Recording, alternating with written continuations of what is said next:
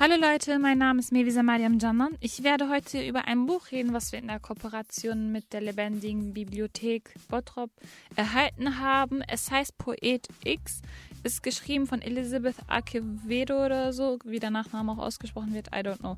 Ähm, Poet X, äh, als ich das gesehen habe, was, also was am Titel da halt draufsteht auf dem Cover, dachte ich mir, okay, das muss auf jeden Fall irgendwas mit poetischen Sachen zu tun haben, wenn nicht sogar Poetry Slam oder was weiß ich, halt solche Sachen.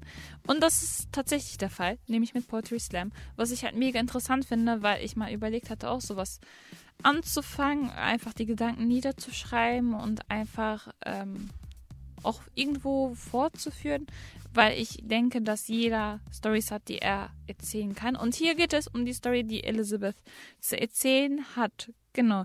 Sie nennt sich aber als ähm, Poetry Slammerin sozusagen Poet X, weil sozusagen für X irgendwas Beliebiges eingesetzt werden kann, wie man das so schön sagt. Genau. Aber äh, in, also in dem Buch, worum es geht, erzählt sie sozusagen ihre Lebensstory so wie eine Biografie, nur als wirklich tatsächlich, wenn man das aufsteckt, sieht man das auch direkt. Es ist wie ein Gedicht äh, aufgeteilt in ganz unterschiedliche ähm, Überschriften, aber halt mit Strophen, die nicht unbedingt aufeinander reimen müssen, die aber auch ähm, vom Aussehen her, also zum Beispiel, dass dann halt ein Wort versetzt zum nächsten Wort äh, bildlich auch ist. Ähm, es ist mega interessant aufgebaut, mega interessant auch eingesetzt. Denn ähm, was ich vor allem bewegt, also ich werde jetzt nicht über die gesamte Lebensstory von ihr erzählen, weil ihr könnt ja selbst nachlesen. Und darum soll es ja gehen, dass ich halt über ein Buch erzähle, um euer Interesse zu wecken für das Buch, für an sich zu lesen, weil die wenigsten leider nur noch lesen. Ähm, und das Buch ist deshalb so besonders und wert, gelesen zu werden, weil tatsächlich sich Elizabeth getraut hat, ihre Gedanken, das, was sie erlebt hat, niederzuschreiben. Denn es ist mega krass, was sie erlebt hat, sei es auf, aus privater Perspektive, sei es aber auch schulisch gesehen und dieser ähm, Identitätsaufbau, was sie durcherlebt hat. Denn ich erzähle mal sozusagen die Eindrücke, die bei mir extrem hängen geblieben sind, nämlich der Teil vor allem mit ihrer Mutter. Nämlich, äh, ihre Mutter ist ziemlich ähm, kirchenanhängig, sage ich mal, dass sie halt sehr oft in der Kirche ist, ähm, sehr viel Arbeit, also sehr viel auch geputzt hat, geschrubbt hat, auch ähm, an Arbeit sozusagen, jetzt abgesehen von der Kirche, um Geld zu verdienen, weil der Vater, glaube ich, von Elizabeth ähm, ziemlich nicht, äh, also kein guter äh, Familienvater war, ähm, also er halt viele Frauen auch hatte, so dieses Lebensabschnitte sozusagen erlebt hat und auch kein guter Ehegatte ist, auch kein guter Familienvater. Aber zum Kontrast dessen, was der Vater, also der Mann sozusagen von Elisabeths Mutter ähm, abgezogen hat, Elisabeths Mutter ist halt tatsächlich in der Kirche mega viel unterwegs, zwingt aber ihre Kinder, ihre beiden Kinder, äh, das sind Zwillinge, Elizabeth und ihr Zwillingsbruder, was dann halt auch nur Zwilling genannt wird von Elizabeth in der gesamten Story. Der Name kommt nicht vor. Ähm, und Elizabeth erwähnt auch, dass nur sie ihn Zwilling nennen darf, dass es eine eigene Beziehung zwischen denen ist. Das ist auch mega schön, darauf komme ich aber gleich zu sprechen. Erst möchte ich erwähnen, was halt zwischen der Mutter und äh, der Tochter da abgeht. Denn die Tatsache, dass halt die Mutter äh, ihre Kinder auch in diesen kirchlichen Rahmen reinstopfen will. Aber die Kinder, vor allem Elisabeth, das gar nicht möchte, weil sie so genervt davon ist, dass sie halt unter diesem Zwang leidet, dass sie halt perfekt sein muss, dass sie halt äh, vorbildliches Mädchen sein muss, dass sie ständig beten muss, dass sie Gott dafür danken muss, dass sie überhaupt lebt und halt nichts äh, gefühlt verlangen darf. Ähm, darum geht's und das finde ich halt mega interessant einfach aufgebaut, weil das äh, ziemlich authentisch rüberkommt sie hat viel Stress mit ihrer Mutter, deshalb, weil sie halt ihre Eindrücke, ihre Gedanken ähm, heimlich, poetisch fast als Poetry Slam sozusagen, ähm, und da schreibt sie alles so auf und es ist, sie versteckt das sozusagen. Ähm, um kurz auch auf Elizabeth selbst sozusagen als Person, als äußere Person zu sprechen zu kommen. Sie ist eine schwarze Person und ähm, sie erzählt auch in ihren Texten auch darüber, wie es ist, als äh, schwarzes, hübsches Mädchen mit Kurven ähm, durch die Schule zu gehen, durch die Gesellschaft zu gehen und ständig angemacht zu werden. Also in Amerika lebt sie, glaube ich, äh, wenn ich das so richtig verstanden habe. Und sie wird dann tatsächlich nur von ihren ähm, anatomischen Eigenschaften, von Typen angesprochen. Und umso glücklicher ist sie dann im Verlauf ihrer Texte darüber, dass sie einen Typen kennenlernt während dem Biologieunterricht, wo sie halt als Laborpartner zusammenarbeiten. Ich glaube, Aman hieß er. Ähm, dass ihn mehr interessiert als nur ihre körperlichen Eigenschaften, dass er sich, also mein Eindruck ist auf jeden Fall, das ist ja eine wahre, wahre Story, die hier erzählt wird. Und mein Eindruck ist, man hätte niemand Besseres abbekommen können, denn er äh, versteht sie auch ohne jegliche Worte. So, wenn es zum Beispiel ihr schlecht geht in einer Situation, ähm, wo die Mutter plötzlich doch entdeckt, dass äh, ihre Tochter, die eigentlich ständig nur zur Kirche gehen sollte und halt nur zur Schule, um ihren Abschluss zu bekommen und dann, um irgendwann dann in der Kirche wieder zu landen, äh, dass ihre Tochter heimlich dann äh, heimliche Gedanken aufgeschrieben hat äh, in ihrem Notizbüchlein, was sie geschenkt von ihrem Zwilling bekommen hat, was ich mega süß finde. Ähm, und das bekommt sie dann so mit und ist dann mega in Aufruhr, die Mutter. Und ähm, weil tatsächlich auch Elisabeth ziemlich kritisch über die Kirche dann auch geschrieben hat, dass sie die Nase voll davon hat, dass sie die Nase voll davon hat, wie streng ihre Mutter mit ihr umgeht und also mit streng meine ich nicht das strenge, was wir kennen, denn es gibt auch eine Situation in dem Buch, wo die Mutter tatsächlich ihre Tochter auf äh, Reis knien lässt, damit sie ähm, bereut, dass sie Aman geküsst habe, ähm, weil also bisher hat wohl Elisabeth hat niemanden geküsst und ähm, die Beziehung zu Aman entwickelt sich ziemlich schnell und schön so. Und dass sie halt irgendwie in einer Bahn oder so war, dass, dass sie halt aneinander küssen, das fasst sie auch mega schön als ähm, Gedichtform sozusagen auf. Und sie hofft einfach, dass niemand sie sieht, aber andererseits, also sie drückt das so aus, dass sie halt nicht gesehen wird, aber andererseits hofft sie, dass sie ähm, gesehen werden von Menschen, die halt an Liebe erinnert werden möchten. Halt mega schön einfach ähm, Texte verfasst, die einfach die Seele berühren. Und dann ist es aber so, dass, dass die Mutter halt irgendwie mitbekommt, ich, niemand weiß irgendwie gefühlt wie, und dass halt Elizabeth glücklich nach Hause kommt nach dem Treffen mit Aman, aber dann ihre Mutter äh, ziemlich ausrastet, als hätte, keine Ahnung, sie mit ihm geschlafen oder so. Und es ist halt ein Kuss. So, und äh, dass sie dann an den Haaren gezerrt wird. Und das meinte ich gerade ganz am Anfang, dass sie halt ähm, mit den Worten, die dann bildlich versetzt sind, also man schlägt eine Seite auf und äh, sie vergleicht sich dann auf dieser Seite mit einer Ameise, die sich selber, also die versucht, mehr zu tragen als ähm, ihren Eigengewicht sozusagen. Es war für mich eine Situation beim Lesen.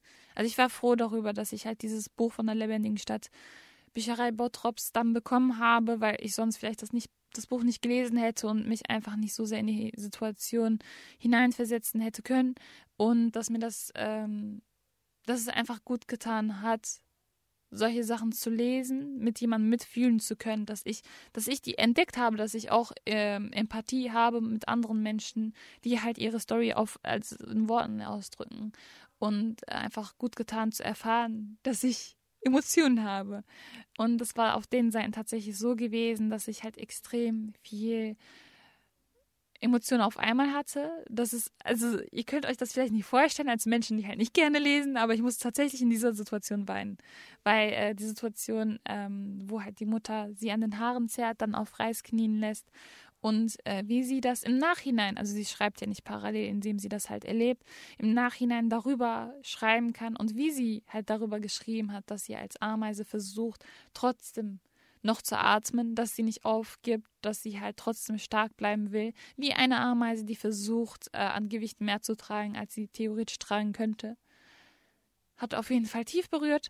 Ähm, und das Verhältnis eben der Mutter ist so. Und also ich persönlich hatte erstmal so einen Hassaufbau gegen der Mutter. Ähm, es war halt ziemlich schwierig, damit klarzukommen, sowas gelesen zu bekommen. Und es kommt dann halt irgendwann auch dazu, dass halt die Mutter die Erfahrung macht, dass sie halt, wie gesagt, ähm, Texte verfasst und das halt nicht wusste. Die Mutter wusste das halt nicht. Und äh, Elisabeth hat das aus Versehen dort liegen gelassen. Äh, auf dem Esstisch war das, glaube ich, und die Mutter hat das mitbekommen und ähm, Elisabeth ist dann halt ganz schnell also nach Hause gerannt um halt da, die Mutter davor abzuhalten, dass sie das Buch findet, weil sie irgendwie auf der Arbeit war und zu einer bestimmten Uhrzeit erst nach Hause kommt. Ah, by the way, diese Zeit nutzt sie immer, wo sie halt weiß, okay, ähm, es gibt eine bestimmte Zeitspanne, wo ich theoretisch zu Hause sein müsste, wo meine Mutter glaubt, ich wäre zu Hause. Ähm, aber sie sehr, also die Mutter auf der Arbeit ist. Diese Zeit nutzt sie halt im Poetry Club äh, mitzumachen.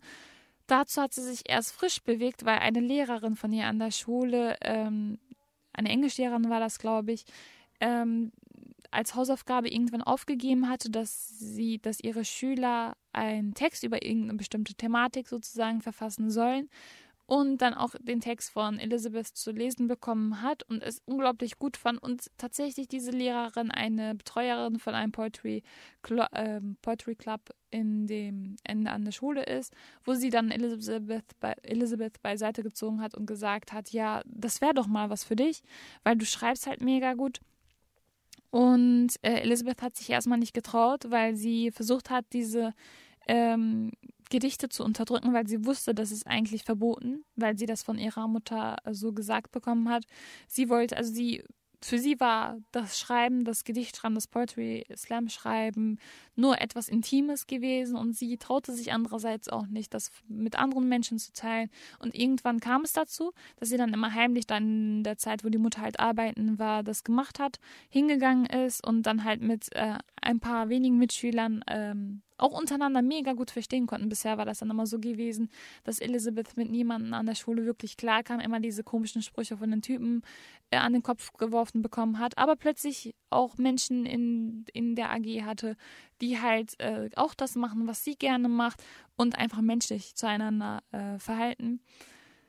Genau, und in so einer Situation hat sie, ähm, weil sie ein neues Buch von Zwillingen, ein neues Notizbuch von Zwillingen bekommen hatte, hatte sie ihr altes auf dem Esstisch liegen gelassen und äh, ihr fällt das auf, während sie im Pottery Club ist und dann rennt sie dann so schnell wie möglich wieder nach Hause zurück, aber stellt fest, als sie zu Hause ankommt, dass ihre Mutter das bereits gefunden hat und ihre Mutter rastet ziemlich aus. Ähm, Ihr müsst das lesen. Also das ist echt krass, wie einfach, wie einfach Elizabeth, die sowas erlebt hat, das noch im Nachhinein darüber reden kann, indem sie das niederschreibt und dann noch veröffentlicht. So extrem krass wirklich. Ähm, und dann nimmt auch die Mutter Streichholz, zündet auf jeden Fall dieses Notizbüchlein an und es fackelt halt ab also natürlich versucht Elizabeth sich zu wehren, aber sie wird dann von der Mutter halt davon abgehalten, also körperlich davon abgehalten, ähm, indem sie sie halt wegschubst. Ähm,